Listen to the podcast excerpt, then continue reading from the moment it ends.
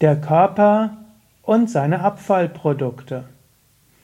Kommentar zum 158. Vers von Vivekachudamani. Shankara schreibt, dieser Körper ist eine Ansammlung von Knochen, überzogen mit Fleisch, voller Abfallprodukte und extrem unrein. Wie könnte er selber der Allwissende sein, der von ihm voll, völlig verschieden ist? Auf Sanskrit.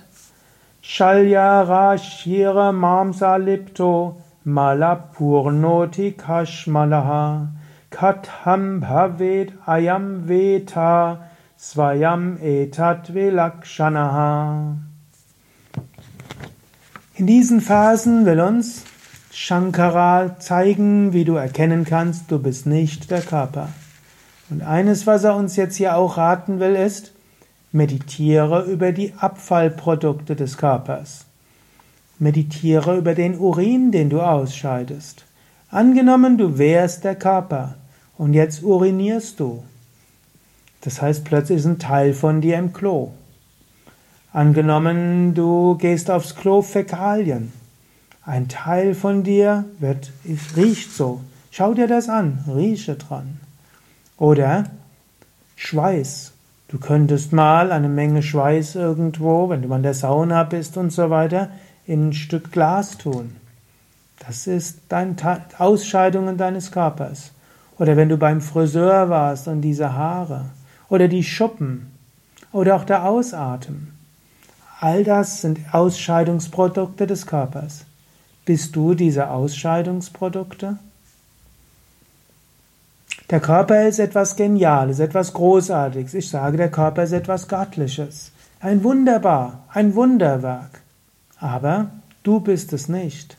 Du wirst nicht weniger, nachdem du auf dem Klo warst.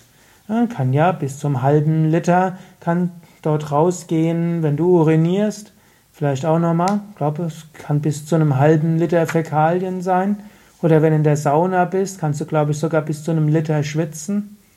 Wenn du alles hintereinander, zwei Liter, zwei Kilo weniger von dir, oder nachdem du gefastet hast, vielleicht ein paar Wochen mal fastest, paar Kilo weniger, bist du deshalb weniger? Meditiere oder denke nach über die Ausscheidungsprodukte. Das kann dir helfen, dich zu lösen von deinem Körper. Schreib doch mal etwas in die Kommentare. In die Kommentare bei YouTube oder auf Podhost oder iTunes oder wo auch immer du diesen Vortrag liest. Was ergeben deine Überlegungen? Es gibt tatsächlich im Yoga eben nicht nur die schönen Meditationen, die wir ja überwiegend lehren. Es gibt die Meditation über eine Leiche. Du kannst dir vorstellen, du wärst auf einem Friedhof und vor dir ist ein offener Sarg. Schau, und du kannst darüber nachdenken. Du kannst dir vorstellen, du wärst umgeben von Knochen, von Skeletten. Wer, wer ist, sind diese Menschen, diese Skelette? Oder du kannst meditieren über die Fäkalien, über den Urin, den Schweiß, die Haare, die abgeschnitten werden, die Hautpartikel, die abfallen. Wenn du all darüber meditierst, dann weißt du, ich bin das unsterbliche Selbst. Ich kann nicht dieser Körper sein, der all das hat. Oder du könntest mal überlegen, was ist eigentlich in meinem Darm drin? Da sind Fäkalien drin. Oder im Körper ist auch Eiter und vieles andere. Du bist nicht dieser Körper, du bist das unsterbliche Selbst, so groß der Körper auch sein mag.